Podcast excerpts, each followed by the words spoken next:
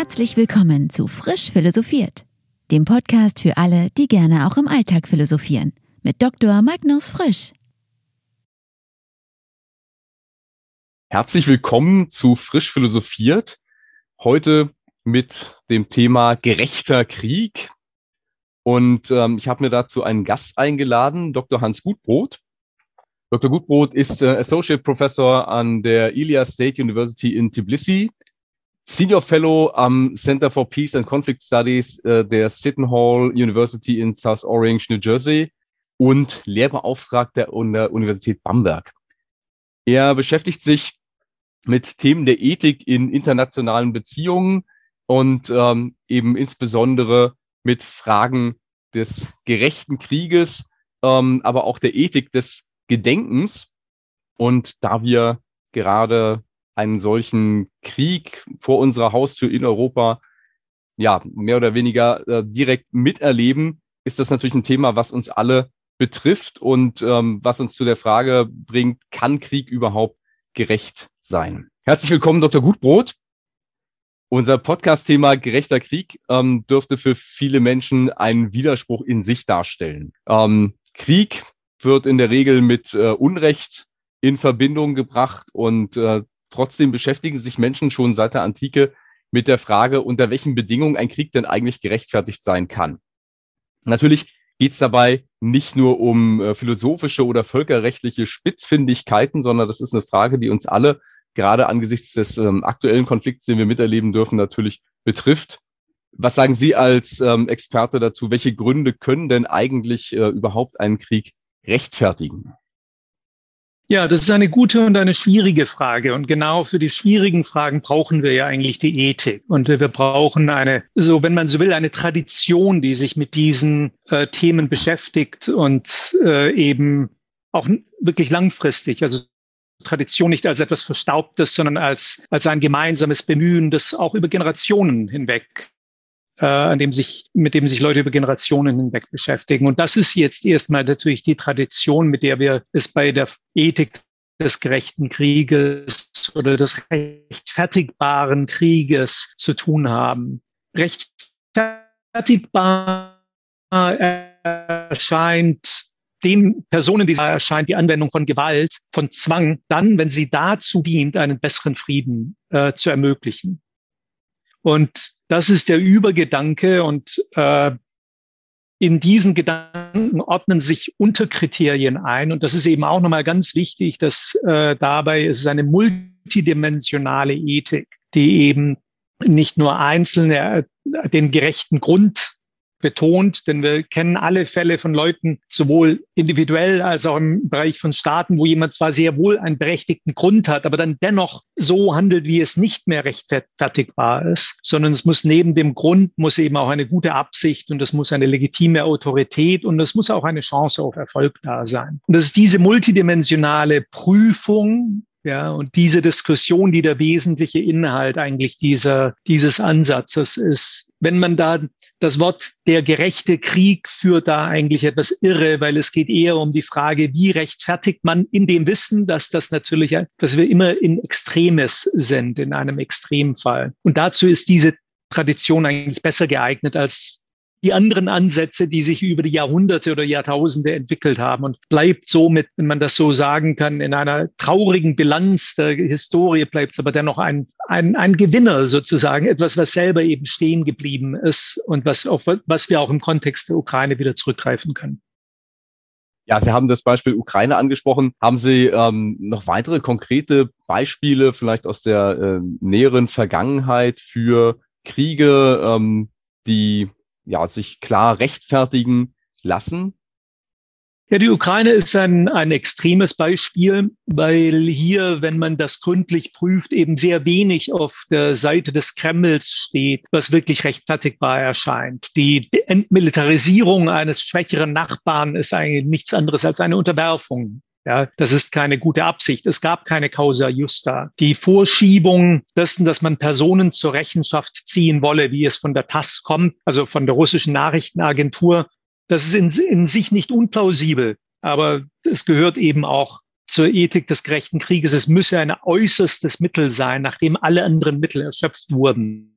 Und auch davon kann man im russischen Fall nicht sprechen. Allerdings, und das ist eben immer auch wichtig in der Ethik, wenn man wie es so schön heißt, wenn man mit dem Finger auf andere zeigt, zeigen andere Finger auf einen zurück. Und man kann sehr wohl eben die westlichen militärischen Engagements des, des letzten Vierteljahrhunderts auch sehr skeptisch betrachten durch diese, durch dieses Prisma. Wir haben ein Beispiel in Afghanistan von einem Krieg, bei dem wir schon davon sprechen können, dass ein, ein rechtfertigter Grund da war, auf die Attacken des 9. September, äh, des 11. September zu antworten. Das ist ein rechtfertigbarer Grund. Eigentlich erkennen wir hier auch eine für viele eine plausible Absicht. Es ging in Afghanistan nicht um Öl, es ging nicht um Bodenschätze, sondern es ging darum, eine neue Regierung zu stützen, auch Frauen und Minderheiten eine Chance zu geben, an diesem Staat teilzunehmen. Und dennoch, wenn wir es reflektieren, fehlte eigentlich relativ bald, und das sehen wir natürlich auch in den Berichten und auch in der Berichterstattung, die uns ja bekannt ist, ging bald eigentlich eine wirkliche Aussicht, eine wirkliche plausible Aussicht auf Erfolg ging verloren. Und so sehen wir das also hier mit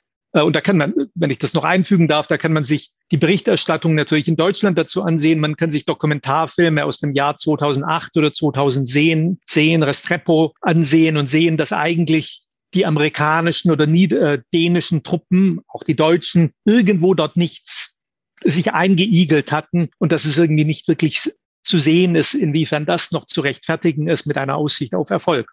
Noch kritischer können wir den Irakkrieg betrachten, bei dem wir eigentlich eine sehr oberflächliche, sehr unplausible oder sehr dünne Rechtfertigung hatten, diese Mittel, dem Massenvernichtungswaffen, die sich dann herausstellten, dass dieser Kriegsgrund auch noch falsch war. Und ich denke, man muss eben in, in Vordergrund heben, dass das nicht nur, wenn wir dieses Mittel anwenden, also diese Ethik um schnell irgendeine Berechtigung zu, äh, zurechtzuzimmern. Das kann man mit jeder Ethik machen. Ja, man kann immer sozusagen selektiv fischen und irgendwo etwas nehmen, wie ein Rechtsanwalt vor Gericht, der sich auf irgendwelche technischen Klauseln zurückzieht, um, um den, den Täter, um einen Täter zu verteidigen. Tatsächlich ist aber eben die Prüfung der, der Ethik des gerechten Krieges multidimensional und man muss viel kann viel in der Vergangenheit kritisch betrachten, kann das eben natürlich auch auf den Karabach-Krieg anwenden, äh, wenn man ausdifferenzieren will. Wir haben also damit eine wirklich gute, eine gute, ja, man könnte sagen, eine Welt, eine, ein Paradigma sozusagen, mit dem wir äh, Konflikte betrachten können.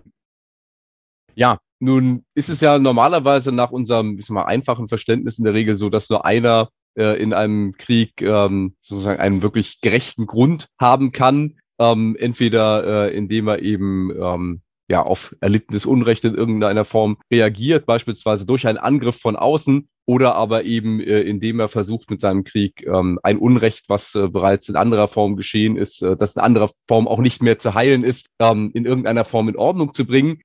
Wir haben das Beispiel von äh, Afghanistan angesprochen beispielsweise. Jetzt äh, sehen wir hier in der Ukraine ja den interessanten Fall, dass der Aggressor, so würde ich das jetzt aus unserer Sicht mal ähm, betrachten, sich äh, hinstellt und äh, tatsächlich also sich viel Mühe gibt, ähm, in seiner Propaganda einen ähm, gerechten Grund für seinen Krieg äh, irgendwie herzustellen, also ein Unrecht, was dort ja russischstämmigen äh, Bevölkerungsteilen in der Ukraine geschieht. Auf der anderen Seite ähm, haben wir natürlich ähm, den gerechten Grund, dass die Ukraine äh, sagt, naja, wir sind auf unserem eigenen Territorium angegriffen worden, unsere äh, eigene Bevölkerung äh, wird getötet. Äh, die Angriffe äh, sich auch nicht nur auf äh, den Osten, auf diese ähm, unabhängigen Volksrepubliken dort, sondern eben auf unser ganzes äh, Territorium.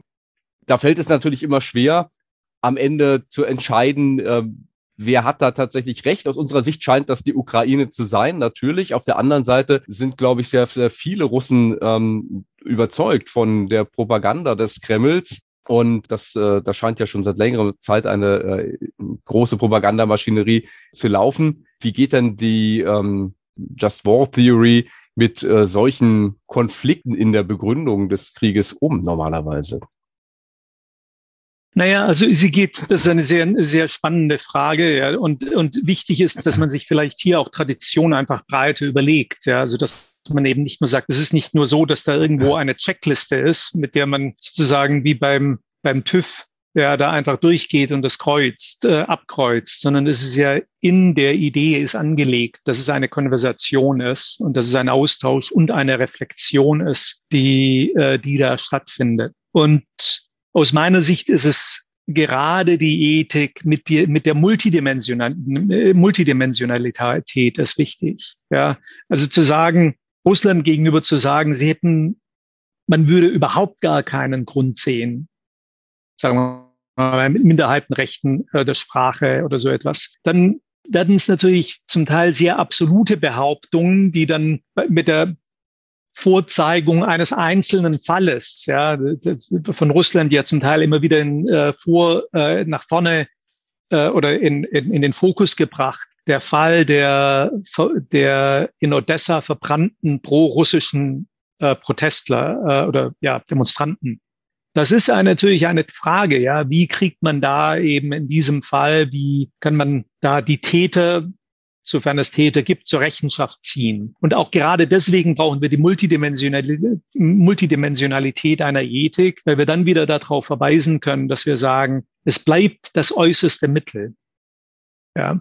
Und dann natürlich plausiblerweise fragen kann, inwiefern hat Russland sich denn Mittel Rechtsmittel bedient. Ja, und inwiefern hat es diese Rechtsmittel auch auf sich selber zugelassen, ja, beim Abschuss der niederländischen Maschine die, die da ja dann untersucht wurde. Und wenn wir diese Multidimensionalität haben, dann bildet sich normalerweise doch ein deutliches Bild. Das muss man aber natürlich bei der Ethik generell, auch wenn man sich das im, im eigenen Leben sich umschaut, ja, und sich Übergriffe anschaut, die man kennt.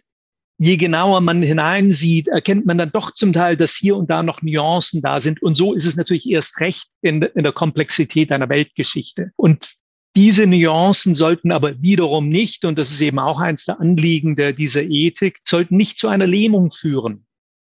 Denn das, die Ethik entsteht ja aus der, aus der Kollision mit dem oder aus der Einsicht in dieses Grundparadox des Pazifismus.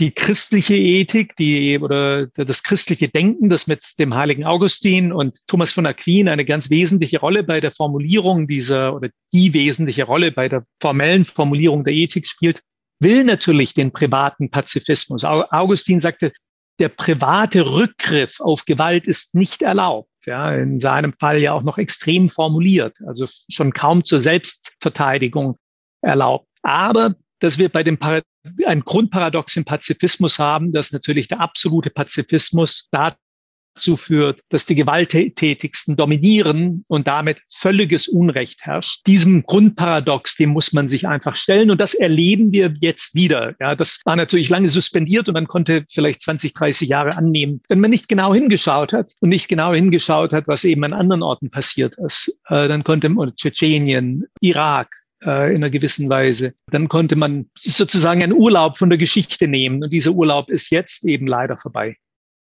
Ja, das ist der Punkt, der, glaube ich, äh, viele zurzeit auch äh, umtreibt, wenn man sich die Diskussion um äh, den Krieg in der Ukraine und die Möglichkeiten, die Deutschland möglicherweise zur Hilfe dort haben könnte, aber auch die Berechtigung dazu haben könnte, verschiedene offene Briefe von ähm, Prominenten und ähnlichem äh, anschaut. Pazifismus lässt sich natürlich immer relativ leicht leben im Einzelnen in einer Gesellschaft wie der unseren, wo wir relativ viele Möglichkeiten haben, unsere Rechte auf andere Art und Weise durchzusetzen, wo sehr, sehr viele Leute eben wirklich sicher leben. Ähm, das muss man ja so sagen. Und natürlich haben wir ja über viele Jahrzehnte immer wieder vor Augen gehabt, dieses Nie wieder nach zwei Weltkriegen, die von deutscher Seite äh, aus geführt wurden. Völlig berechtigt, äh, völlig äh, richtig. Und äh, die Konflikte, wie Sie gesagt haben, waren eben oft sehr weit weg oder wurden von anderen geführt. Wir haben dann häufig äh, Stabilisierungsmissionen äh, durchgeführt mit der Bundeswehr im Nachhinein, ähm, so dass man sich da also moralisch sehr bequem ausruhen konnte, äh, wie ich das mal formulieren möchte. Jetzt sind wir natürlich in einer Situation, wo wir die äh, echten Konflikte und das Gräuel des Krieges nicht mehr ausblenden können. Auf der einen Seite, weil eben doch ja uns nur sozusagen äh, Polen als ein Land zwischen uns und dem angegriffenen Land trennt, aber auch, weil die möglichen Aggressionen des Aggressors sich ja auch gegen äh, NATO-Bündnispartner äh, richtet, wenn wir an äh, Estland, Lettland und Litauen denken, wo die Bedrohungslage ja sehr viel klarer empfunden wird, als das äh, viele Leute in Deutschland gerne wahrhaben möchten. Meinen Sie, dass wir in Deutschland eine ähm, breitere Diskussion ähm, zum Thema Pazifismus, aber auch zum Thema Rechtfertigung von Kriegen, wenigstens als äh, Ultima Ratio brauchen, eine, ähm, eine ethische Erziehung äh, über solche äh, Fragen? Äh, ja, also ich glaube, das auch wieder eine sehr gute Frage. Ich glaube, wir brauchen auf jeden Fall eine breite Diskussion. Und wir brauchen gerade um diese Thematiken herum äh, in diesem Rahmen eine breite Diskussion. Und ich glaube, die Ethik, dass äh, diese, dieser Ethikansatz ist falsch verstanden, wenn man damit irgendwie meint, man, man wolle damit andere überrollen. Sondern das sind ja eigentlich eher sozusagen Korridore oder so, die wir ausloten müssen. Und es würde eigentlich aus meiner Sicht ist, wenn wir auch den Alice Schwarzer Brief nehmen, so wie ich den in Erinnerung habe, und ich mag mich da täuschen, ja, aber so wie ich den in Erinnerung habe, wenn man da drei, vier, fünf Sätze umformuliert hätte, dann ist in diesem Brief ja die Sorge drin um die Proportionalität und haben wir wirklich Chance auf Aussicht und führt das nicht unter Umständen in einen Nuklearkrieg hinein, der dann jedes Ausmaß sprengt. Und da sollten wir, also wie auch andere gesagt haben, müssen wir aufpassen in unserer Gesellschaft, dass wir nicht eine Dämonisierung der Differenz haben.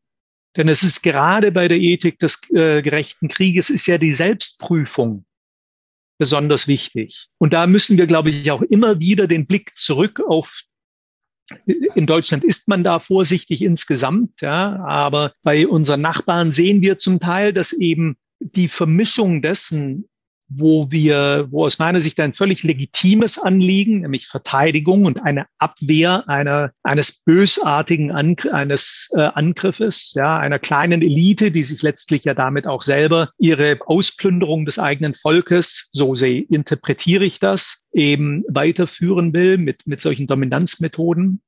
Das kann man auf der einen Seite sehen und das schlägt dann zum Teil aber auch darin um, dass wir schon wieder Kollektivbeschuldigung und eine kollektive Ablehnung der Russen generell und einer antirussischen, äh, einer kollektiven Schuldzuweisung an alle Russen. Oder wie heute irgendwo gesehen, ein anerkannter äh, Professor, der irgendwie auf in den sozialen Medien darüber spekuliert, wie lange es eigentlich bräuchte, ob äh, bis die Finnen Petersburg einnehmen könnten. Und nein, es sei doch, die Polen kämen doch dem Ganzen vor vorweg. So, und da sind wir natürlich genau in Spiralen drin, in die wir nicht hineingehen sollten und in die wir unter Umständen hineinkommen, wenn wir irgendwie alles andere, was sagt, äh, was gelegentlich auch zur Zurückhaltung mahnt, wenn wir das dämonisieren und ablehnen. Und gerade deswegen brauchen wir eine Diskussion. Und ich glaube, dass sich die Ethik des gerechten Krieges dazu eben besonders anbietet. Und zu der gehört auch natürlich dazu, dass man sich überlegt, ja, aber was, wie könnte es denn alles schiefgehen?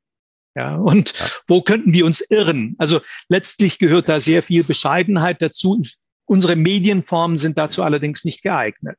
Ja, die sind natürlich Formen einer Zersplitterung der Debatte, die gerade diese Abwägung, die wir dazu brauchen, dazu sind Podcasts zum Teil geeignet, ja. aber Twitter eben nicht. Ja, äh, gerade auf Twitter merkt man das ja ganz stark, wie diese oder wie da Lager gebildet werden, wie diese Filterblasen äh, gegeneinander polarisieren und im Zweifelsfall doch eher noch zur Eskalation der Konflikte äh, beitragen. Äh, denn Sie haben es zu Recht gesagt, ich glaube, alle Seiten ähm, versuchen, äh, nach ihren besten Mitteln und äh, ihren besten Überzeugungen äh, Lösungsansätze zu finden. Und man schießt sich sehr schnell auf die Schwachstellen der Argumentation der jeweils anderen ein, um die, wie Sie sagen, zu dämonisieren. Und genau da sehe ich auch eine ganz große Gefahr. Ja, komme ich mal zu einem zweiten Bereich, der uns, glaube ich, in den letzten Monaten ähm, in der Beobachtung des äh, Konflikts in der Ukraine beispielsweise sehr umgetrieben hat. Angenommen, ein Krieg ist erst einmal ausgebrochen, so wie wir das ja jetzt seit einigen Monaten erleben, kann es dann aus Ihrer Sicht überhaupt noch Recht und Gerechtigkeit innerhalb eines solchen bewaffneten Konflikts geben? Ja, ich meine, das, das ist natürlich hängt von der Sichtweise des Betrachters ab. Das Glas ist halb voll oder halb leer. Ja, die, äh, ich denke, wir sehen schon, dass in vielen Bereichen diese Grundvorstellung, das, was man äh, jetzt Use in Bello nennt, also die Gerechtigkeit im Krieg, die, dieser zweite Aspekt der Prüfung, wie soll man Konflikte führen, ist natürlich in vielen Bereichen in äh, oder in sehr weiten Teilen in sozusagen in, in Völkerrecht über, übergegangen. So dass es heutzutage gar nicht mehr so sehr im Vordergrund der Wahrnehmung steht, weil es ja schon ganz, sich ganz konkret manifestiert in Rechtsnormen, die dann wiederum in Einsatzgrundsätze zum Teil übersetzt werden.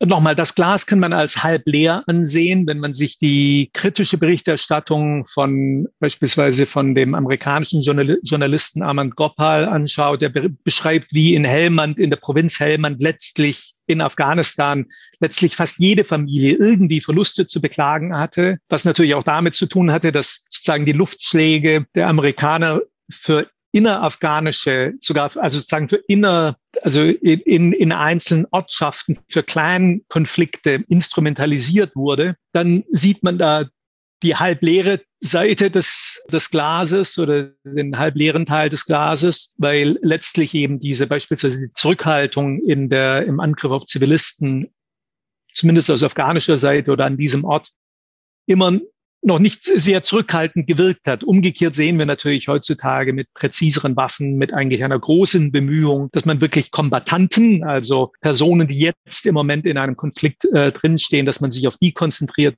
und die Zivilbevölkerung schützt. Wenn wir vergleichen, wo wir da vor 50 Jahren waren oder vor 100 Jahren, insbesondere natürlich zu Zeiten auch des Bombenkrieges, sind wir da viel weiter. Und ich glaube, das bleibt auch, bleibt auch wichtig. Äh, und wir sehen ja gerade, wenn man so will, in vielen Hinsichten ein positives Beispiel. Das, was wir im Moment sehen, das mag partiell sein, aber was wir im Moment sehen, ist ja, dass beispielsweise die Ukraine sich zu bemühen scheint.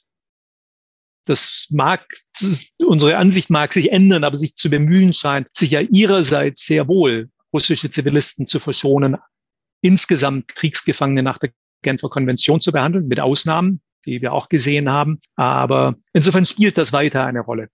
Ja, Sie haben es angesprochen, ähm, das, was früher einmal äh, vor allen Dingen ethische Diskussion war um das äh, Use in Bello, ist äh, heute in äh, ganz konkrete Rechtsnormen gegossen, die die meisten ähm, Akteure auch tatsächlich ähm, ratifiziert haben. Nichtsdestotrotz sehe ich zwei Problembereiche. Der eine, ich glaube, ganz, ganz klassische, traditionelle Problembereich, wenn erst einmal Gewalt diese Grenzen überschritten hat. Also Kriegsverbrechen sozusagen begangen wurden, Gräueltaten begangen wurden, dann äh, besteht aus meiner Sicht ganz schnell die Gefahr, dass die Reaktionen auf diese Kriegsverbrechen eben auch entsprechend drastisch verlaufen und äh, eine Gewalt- oder Unrechtsspirale entsteht. Ähm, das ist sicherlich eine Gefahr, der man nur begegnen kann, äh, indem man in einem organisierten Militär auch entsprechend Militärpolizei, Militärgerichtsbarkeit hat und auch äh, gegen seine eigenen Truppen, die äh, Unrecht begehen, ähm, entsprechend vorgeht. Ich sehe heutzutage noch einen zweiten Problembereich, nämlich tatsächlich durch die Medien, die genutzt werden, dass natürlich auch sehr geschickt scheinbar Beweise manipuliert werden können. Man äh, kann Videos zurechtschneiden, man kann äh, Fotos aus bestimmten Blickwinkeln zeigen. Wir kennen das auch aus äh, früheren äh, Konflikten, beispielsweise aus dem äh, Irakkrieg. Und äh, dass hier der Vorwurf eines Kriegsverbrechens ganz schnell auch konstruiert und äh, gegen die andere Seite eingesetzt werden kann, was heutzutage noch viel, viel schneller sozusagen zu extremen Reaktionen führen kann, weil wir eben nicht mehr einfach nur ähm, solche manipulierten Bilder in Zeitungen sehen, wie vielleicht noch in den 90er Jahren, sondern weil wir über das Internet, ähm, über die sozialen Medien sehr schnell zum Teil eben äh, gefälschte Videos präsentiert bekommen, die entsprechend geframed werden und die dann schnell viral gehen und möglicherweise zu sehr extremen Reaktionen eben auch führen können. Sehen Sie eine Möglichkeit, wie man äh, dieser Probleme Herr werden kann? Naja, das ist, das ist auch, das ist natürlich eine Frage, die ja letztlich ganz tief in unsere Kulturprogrammierung angelegt ist. Das Bilderverbot im Christentum kommt ja nicht umsonst. Also da ist ja eine gewisse Weisheit, wenn man so will, ist ja schon drin, weil eben auch ein Bewusstsein da damit ist, wie gefährlich die Bilder sein können. Jetzt natürlich da in einem ganz anderen Kontext, aber dass letztlich sozusagen eine tiefere Auseinandersetzung die Bilder äh, hinderlich und gefährlich sein können. Jetzt in diesem Fall eine Auseinandersetzung natürlich mit einer, mit einem Gottesbegriff, also mit einer Allmächtigkeitsbegriff, aber umgekehrt natürlich, dass man diesen, dass man einfach mal weiß, dass diese, die man mit Bildern vorsichtig sein muss, das finde ich gehört zum Rüstzeug ein, eines, eine, ein, eines Bürgers, einer Bürgerin im, in einer Demokratie. Und auch gerade deswegen ist wiederum der, der Rückgriff auf diese Ethik wichtig. Ja, dass also wir uns eben uns an unsere eigene moralische Autonomie erinnern und sagen, wir stehen auf unseren gefestigt eigentlich in, mit unserer Weltanschauung und werden nicht getrieben durch Eskalationsspiralen. Dass uns natürlich persönlich irgendwas mit uns passiert, wenn wir gerade selber irgendwie Verluste erleiden oder wenn es sehr nahe trifft. Wut, Ärger, wirklich auch Zerstörung oder äh, den Willen vielleicht sich zu rächen, Rachlust, das ist alles nachvollziehbar, aber umso wichtiger sind eben diese, aus meiner Sicht, das, dass man sich davon nicht treiben lässt und dazu brauchen wir eben genau solche, äh, solche Ansätze, die, die uns ein Gesetz geben sozusagen, ein moralisches Gesetz zumindest. Also letztendlich ähm, wäre der Rat äh, an jeden Einzelnen, ähm, Distanz zu dem Beobachteten und zu den eigenen Emotionen aufbauen zu können und ähm, rational wirklich ähm, abzuwägen, bevor man äh, tatsächlich darauf reagiert. Was ja letztendlich in jeder Lebenssituation sehr empfehlenswert ist. Was sehr empfehlenswert ist und was natürlich, wie gesagt, in Zeiten der sozialen Medien schwierig ist. Und man hat das beispielsweise jetzt im Kontext des Karabach-Krieges gesehen, dass da jetzt Human Rights Watch oder Amnesty International Amnesty hat sich natürlich in der Ukraine dann nochmal etwas anderes exponiert, aber jetzt sagen wir mal Human Rights Watch schwer angegriffen wurde, weil sie eben zum Teil Sachen, wir sagten, wir müssen selber prüfen, ja, und wir können nicht irgendwie auf diese Bilder vertrauen und von diesen Bildern irgendwie ableiten, hier sein, also Cluster-Munition, äh, selbst wenn es so aussehe, man müsse eben dort gewesen sein. Und dass natürlich diese Ungeduld durch die Sozialmedien Medien da vorangetrieben wird. Das ist Teil des, aber einfach der Realitäten, mit denen wir heute zu tun haben. Und umso wichtiger würde ich sagen, deswegen erwähnte ich auch vorhin diesen Fall, umso wichtiger dass Leute, die eben an Universitäten sind, die dieses riesige Privileg haben, ja, in solchen Institutionen arbeiten zu dürfen und sich auch so etwas zu ihre Themen aussuchen zu können, diese sollten sich tatsächlich einem hohen Stand, an einem hohen Standard gemessen werden, weil dass die auch noch Öl ins Feuer gießen in einer solchen Situation, das ist nun definitiv nicht ihre Rolle. Da fallen sie weit hinter dem zurück, hinter den unter den Maßstab zurück, an dem wir sie messen sollten. Ja, auf der anderen Seite ist das natürlich für die Medien, äh, die solche Experten einladen, ganz praktisch äh, jemanden zu haben als Autorität. Und ich glaube, man drängt dann auch ein bisschen diese Experten dazu zu sagen, ja, aber was würden Sie denn jetzt tun? Was würden Sie denn jetzt empfehlen? Was natürlich, wie Sie richtig gesagt haben, eigentlich gar nicht Ihre Aufgabe und Ihre Funktion sein kann. Ich würde gerne zum Abschluss äh, zu einem spannenden Punkt kommen, nämlich äh, der Ethik des Gedenkens, mit der Sie sich äh, beschäftigen. Wie kann man denn aus Ihrer Sicht im Nachhinein, nachdem ein solcher Konflikt wieder abgekühlt ist, angemessen das Gedenken an einen solchen Konflikt pflegen? Ja, also eine, aus meiner Sicht ist ein, einer der wesentlichen Aspekte ist die Übertragung eben einer multidimensionalen Ethik und einer Ethiktradition, um sich auch solche Fragen anzusehen. Ja, und die Multidimensionalität, zu der gehört, dass man beispielsweise eben nicht nur den gerechten Grund äh, mit einbezieht, sondern eben auch fragt, was ist denn die Absicht dieses kollektiven Erinnerns? In was soll damit, was äh, bezwecken wir damit? Und dann, wie bauen wir legitime Autorität dazu auf? Und wenn man eben diese Multidimensionalität nutzt oder auf diese zurückgreift, bekommt man aus meiner Sicht einerseits bessere Resultate. Man versteht aber auch, warum gewisse Formen der, der Erinnerungskultur so gelungen erscheinen. Ja, also wir haben oft eine sehr kümmerliche Sprache, um darüber zu sprechen. Auch das natürlich durch die Medien etwas befördert. Wir geben den Sachen zwischen eins und fünf Sternen, ja, oder einen Daumen hoch oder einen Daumen runter.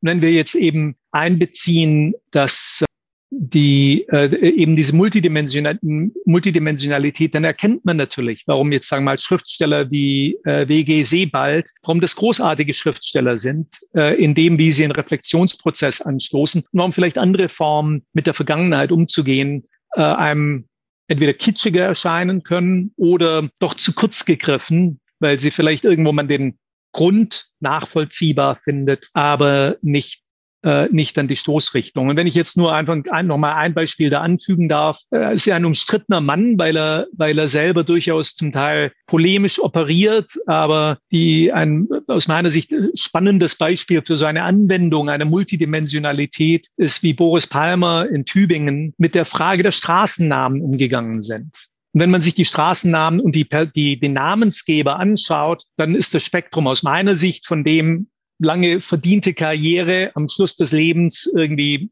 etwas unglücklich vielleicht oder sehr unglücklich einen Orden angenommen von Hitler, zu dem, dass man sich überlegt, warum ist überhaupt eine Straße nach dieser Person benannt? Ja, dieses Spektrum wird da schon abgedeckt in, innerhalb dieser Namen. Sondern gibt es natürlich die Ersetzungsdiskussion oder die Abräumdiskussion oder weg von den Sockeln, weg damit Diskussion. Und da setzte Boris Palmer dann eben dagegen, dass er sagte, eine Knotenkultur, etwas plakativ, wie Herr Palmer das sagt, Knotenkultur statt Cancelkultur, wo eben der Straßenpfosten da eine Manschette drüber getan wird, die sozusagen so aussieht, als sei eben das ein Knoten da in dem Straßen, äh, in der Straße drin und dann ist ein QR-Code und dann liest man das aus. Also wir haben dann eben eine Vielschichtigkeit und diese Vielschichtigkeit halte ich deswegen für wichtig, weil sie letztlich den Bürger und die Bürgerin ernst nimmt. Und die Trennung, also dem Bürger, den Bürgern, die Bürger nicht ernst zu nehmen, ist letztlich ein Misstrauensvotum in die Demokratie. Und deswegen auch da hilft, glaube ich, eine multidimensionale Ethik, hilft zur Ordnung der Debatten, Sie hilft, Synthesen aufzuzeigen, dialektische Synthesen, die entstehen können. Und wenn wir zum Teil in diese Debatten Ordnung bringen, dann können wir sie bestenfalls auch etwas depolemisieren und diese Dämonisierung der Differenz, die wirklich ein, ein wirkliches Problem in einer, wir wollen als Demokratien sind wir in einem Belagerungszustand. Und deswegen ist es wichtig, dass wir mit unseren Differenzen konstruktiv umgehen. Und dazu bieten sich eben ethische, breitere ethische Ansätze an. Und deswegen plädiere ich für den Rückgriff auf solche, auf solche Ansätze. Das finde ich sehr spannend. Ähm, wie könnte denn beispielsweise für den ähm, oder für das äh, 20-jährige westliche Engagement in Afghanistan, das vor einem Jahr, sagen wir mal, sehr, sehr unrühmlich äh, zu Ende gegangen ist und doch sehr dramatische, ein dramatisches Ende äh, genommen hat aus Ihrer Sicht hier bei uns im Westen und speziell auch in Deutschland eine angemessene Erinnerungskultur, eine angemessene Gedenkenskultur aussehen. Es sind ja doch ähm, eine ganze Menge Bundeswehrsoldaten, auch Bundespolizisten, Angehörige von NGOs, von Entwicklungshilfeorganisationen und äh, aus vielen anderen Bereichen mehr dort aktiv gewesen das ist ja ein Thema, was, was viele Leute doch irgendwie persönlich bewegt. Viele Leute kennen zumindest jemanden, der in Afghanistan war, dort Dienst getan hat oder äh, in der Entwicklungshilfe war. Das ist ja nichts, was wir plötzlich ausblenden können, nur weil der Einsatz letztendlich gescheitert ist. Wie könnte da eine angemessene Gedenkenskultur aus Ihrer Sicht aussehen? Ja, ähm, Wiederum, ich, ich werde natürlich das wieder sagen, was ich schon mal sagte, mit einer Multidimensionalität. Und dazu gehörte erstmal natürlich eine Diskussion, was ist die Absicht? Eines solchen Gedenkens. Natürlich gehört das Gedenken der Opfer da dazu, sind aber auch andere Aspekte aus meiner Sicht, die damit hineinkommen können, nämlich vielleicht eben eine Reflexion über unsere Grenzen, ja, äh, in dem, was wir machen können, selbst wenn wir uns moralisch dem äh, nahe fühlen. Und dann entstehen auch Fragen, wie ist eine Lokalisierung des Ganzen? Ist es ein einzelnes Denkmal? Wollen wir Sachen, die unterschiedlich verteilt sind? Und was bedeutet es wiederum für Afghanen, die hierher gekommen sind? Und also diese Diskussion, was ist die Absicht, ist, glaube ich, schon ein, ein, erster Teil. Und dann ist eben ein wesentlicher Aspekt, den wir in einer solchen Ethik haben, ist natürlich auch die Frage einer legitimen Autorität. Und dazu gehört meinerseits aus einfach eine breite Diskultur. Und wir haben breite Diskussion. Und wir haben Beispiele, wo solche breite Diskussionen in Deutschland aus meiner Sicht letztlich zu sehr guten Lösungen geführt haben, Gedenklösungen. Wenn man sich denkt, äh, sich anschaut, das Bundesfinanzministerium ursprünglich ein Göring-Bau, dann von der DDR belegt und jetzt irgendwie doch für eine Demokratie bewohnbar gemacht, ja. Aber aufgrund einer Diskussion, wo eben auch Künstler wie Jochen Gerz äh, sagen, äh, Ideen einbringen konnten. Ursprünglich war ja der Abriss vorgesehen des Gebäudes und dann ist das möglich geworden. Und dann die Beteiligung eben gerade eines, einer breiten Gesellschaft und Kunst jetzt nicht nur als Dekoration im öffentlichen Raum zu sehen, sondern auch als etwas, was gerade ein Engagement mit, mit tiefem Schmerz. Es sind ja nicht allein Worte, die ausreichen werden, wenn Leute irgendwo zwar vielleicht körperlich unversehrt zurückkommen, aber seelisch schwer beschädigt, dann muss irgendwas mit denen, dann denen, dann reicht ein Wort und irgendwie eine einzelne Plakette nicht. Ja, und da glaube ich an, wie gesagt, dieser Prozess, dass eine Diskussion da ist und wie zentralisiert oder dezentralisiert ist so etwas. Und auch da sind das ja breite, nehmen wir Fragmente in unterschiedliche Teile Deutschlands hinein, die sich ergänzen. So.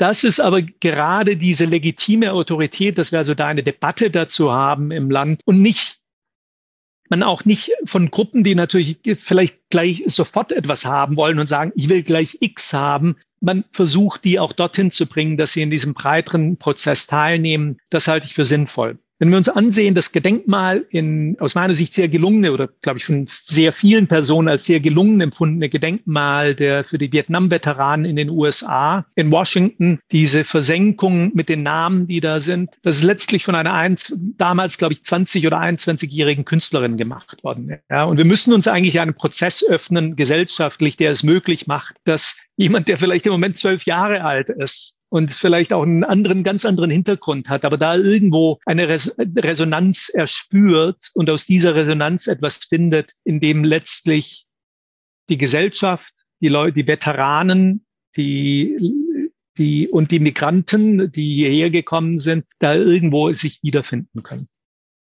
Ja, vielen Dank für diese Anregung, Herr Gutbrot. Mir ist es ganz wichtig, dass wir von einer ähm, Tabuisierung des Krieges als einer Denkunmöglichkeit wegkommen, sondern durchaus ausgehend von der berechtigten pazifistischen Haltung nie wieder Krieg, aber bereit sind, ähm, die Realität von kriegerischen Konflikten in unserer Welt anzuerkennen und äh, uns eben der Frage zu widmen, äh, wie können wir solche Konflikte vermeiden? Wie können wir solche Konflikte im Vorhinein vermeiden? Wie können wir sie aber auch so lösen, dass kriegerische Konflikte schnell zu einem Ende gelangen und äh, dass, wenn solche kriegerischen Konflikte durchgeführt werden, eben auch ähm, dabei ja, Völkerrecht eingehalten wird, es nicht zu Verbrechen ähm, gegen die Zivilbevölkerung kommt. Wie können wir im Nachhinein, das ist ja auch eine ganz, äh, ganz wichtige Frage in dem aktuellen Konflikt in der Ukraine, Möglichkeiten schaffen, dass ähm, die früheren Kontrahenten eines kriegerischen Konfliktes wieder miteinander umgehen können, wirtschaftlich, politisch, aber eben auch menschlich. Deshalb war es mir wichtig, eben auch in meinem Podcast äh, die Frage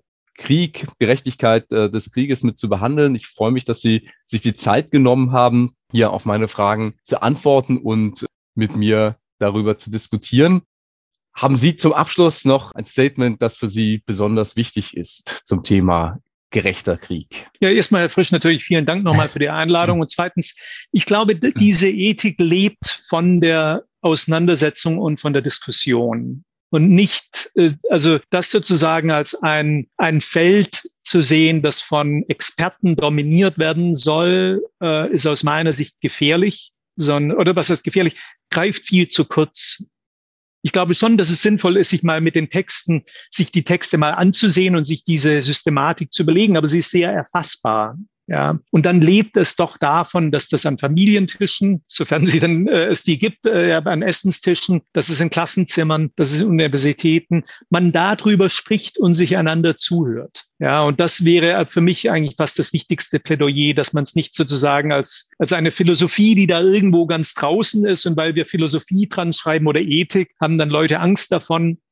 davor, sondern äh, nein, im Gegenteil. Eigentlich, ich glaube, viele Leute werden ihre eigenen Impulse auch wiedererkennen. Und so stand es ja auch ganz am Anfang oder bei Ideen von Cicero oder so, dass, dass viele Personen sozusagen ein, ein schattenhaftes Verständnis ja bereits in sich drin haben. Und gerade deswegen finde ich, ist es wichtig, dass das eine gesellschaftliche Diskussion wird und nicht nur eine wissenschaftliche. Wunderbar. Das ist ein, äh, ein Kernthema äh, meines äh, philosophischen Agierens und auch meines Podcasts eben ähm, äh, auch im Alltag zu philosophieren. Äh, vielen Dank für dieses Abschlussstatement und vielen Dank für Ihren Besuch in meinem Podcast. Auf Wiedersehen, Herr Gutbrot. Vielen Dank.